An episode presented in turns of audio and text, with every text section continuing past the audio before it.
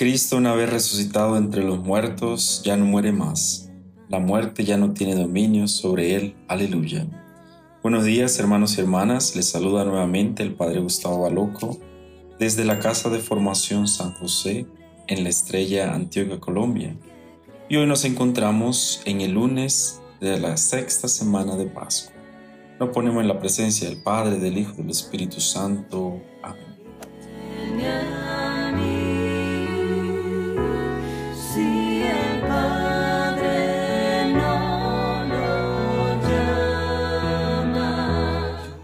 Vamos a escuchar el Evangelio según San Juan en el capítulo 15, versículos 26 al 16, 4a.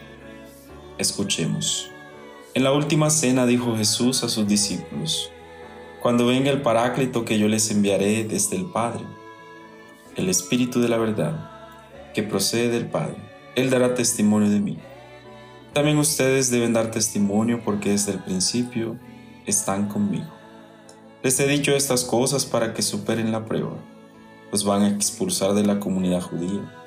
Más aún llegará el momento en que los que los maten pensarán que están ofreciéndole a Dios un sacrificio.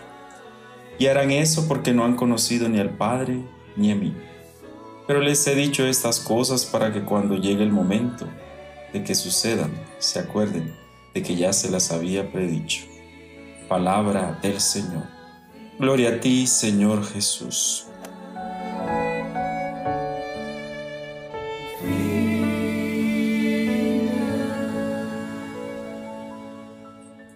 En este lunes de la sexta semana de Pascua, nuevamente el Evangelio de San Juan nos habla sobre el Paráclito.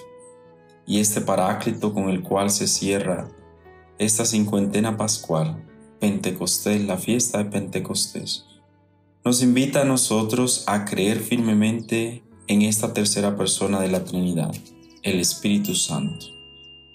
Y detrás de este Evangelio de hoy, en el Evangelio de San Juan, capítulo 15, podemos ver que hay una comunidad que está siendo motivada a seguir viviendo la fe, pero también a reconocer de que al expresar esa creencia, esa experiencia del Cristo resucitado, va a traer consecuencias.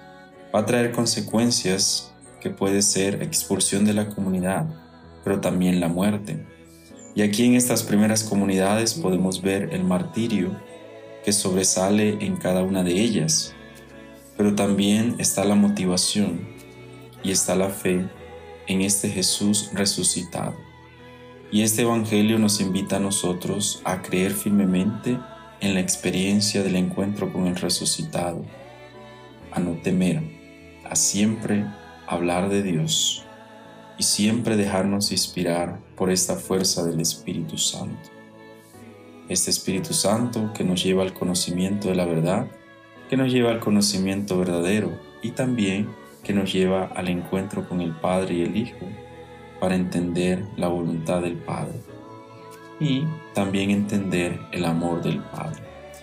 Que el Espíritu Santo nos acompañe siempre, nos ilumine y cada día nos fortalezca con sus dones, especialmente los dones de sabiduría y fortaleza, para llevar a cabo el plan de salvación de Dios en nuestra propia vida, en nuestras familias y en la sociedad.